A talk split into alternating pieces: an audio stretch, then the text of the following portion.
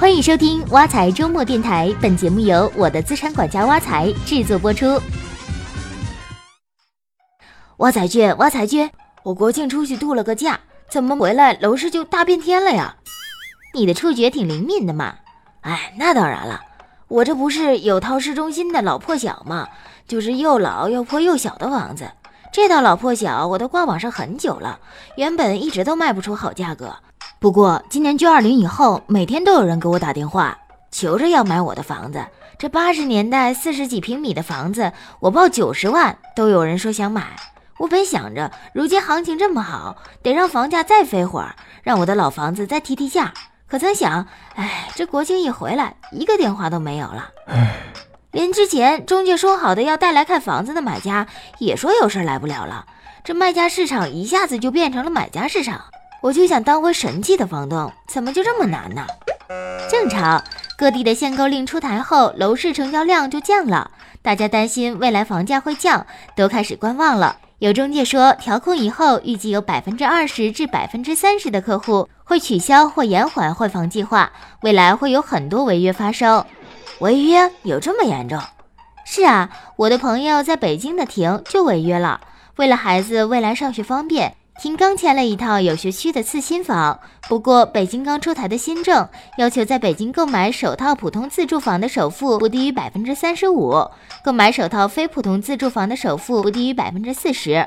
婷刚签了合同的房子属于非普通住宅，一夜之间首付提高了近八十万，婷实在承受不了，只能违约。那他的损失岂不是很严重？还好，挺属于受到政策影响的在途单，可以不赔定金和中介费。按目前的情况，房价起码会平稳一段时间。挺想在这段时间慢慢找到其他买得起的房子，那还算幸运的。不过那些已经出手的投资客估计惨了。哎，老王不是刚买了套杭州主城区的房子，准备拿来投资。他是觉得房子价格划算，本来想过完户就转手卖的，这回估计得损失了吧。是啊，老王已经在节前付了五万的定金，要是违约，五万的定金肯定是拿不回来的。要是已经面签了正式合同，就得最高赔上房屋总价百分之二十的违约金，将近六十万呢。不过老王觉得房子总体来说还不错，对后市看好，准备长期持有，也省得引起纠纷。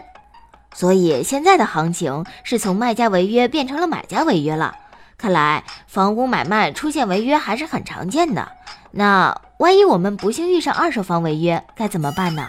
违约的情况很多，我们就挑最常见的来讲。第一种情况就是房价上涨，卖方反悔违约。针对这种情况，买方可以按照合同约定或者法律规定，要求卖方返还双倍定金，也可以根据实际损失要求卖方赔付违约金，但要求的违约金不能超过实际损失，一般不超过房屋总价的百分之二十。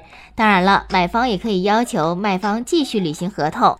关于这点，咨询过中介的老王告诉挖财君，如果已经签订了正式的购房合同，卖方想违约，买方可以起诉卖方继续办理过户。如果卖方不肯履约，房子就变成了有争议的房产，就算不卖给买方，也不能卖给其他买主。不过一涉及到打官司，事情就变得复杂，说不定得办个一两年的。是的，所以挖财君觉得，万一遇到争议，双方还是协调一致为好。第二种情况是买方以出售房屋时未与其他共有人协商一致为理由，主张房屋买卖合同无效，那怎么办？遇到这种情况，其实不用担心。根据我国物权法规定，只要买方在买房子时是出于善意的，并且已经支付了该支付的钱，也进行了登记。那法律会从保护善意第三人出发，认定房屋买卖合同有效，允许买方取得房屋的所有权，而房屋共有人可以向出售房屋的卖方争取权利。那如果是买方违约呢？这就是我们要说的第三种情况。买方违约包括买方因为房价下跌不愿意买的违约，和买方没有按照约定时间支付房款而造成的违约。遇到这些情况，卖方可以要求买方承担违约责任，并按照合同要求继续进行交易。当然，也可以根据违约情况直接要求对方支付一定数额或按一定标准确定的违约金。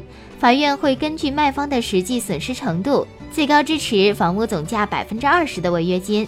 不过，对于违约，挖财君觉得还是慎重为好。毕竟因为买卖房子惹上官司，是买家和卖家都不愿意面对的。嗯，好了，今天的挖财周末电台到这里就结束了，欢迎大家使用挖财系列 APP，您的理财生活从此开始。我们下期见。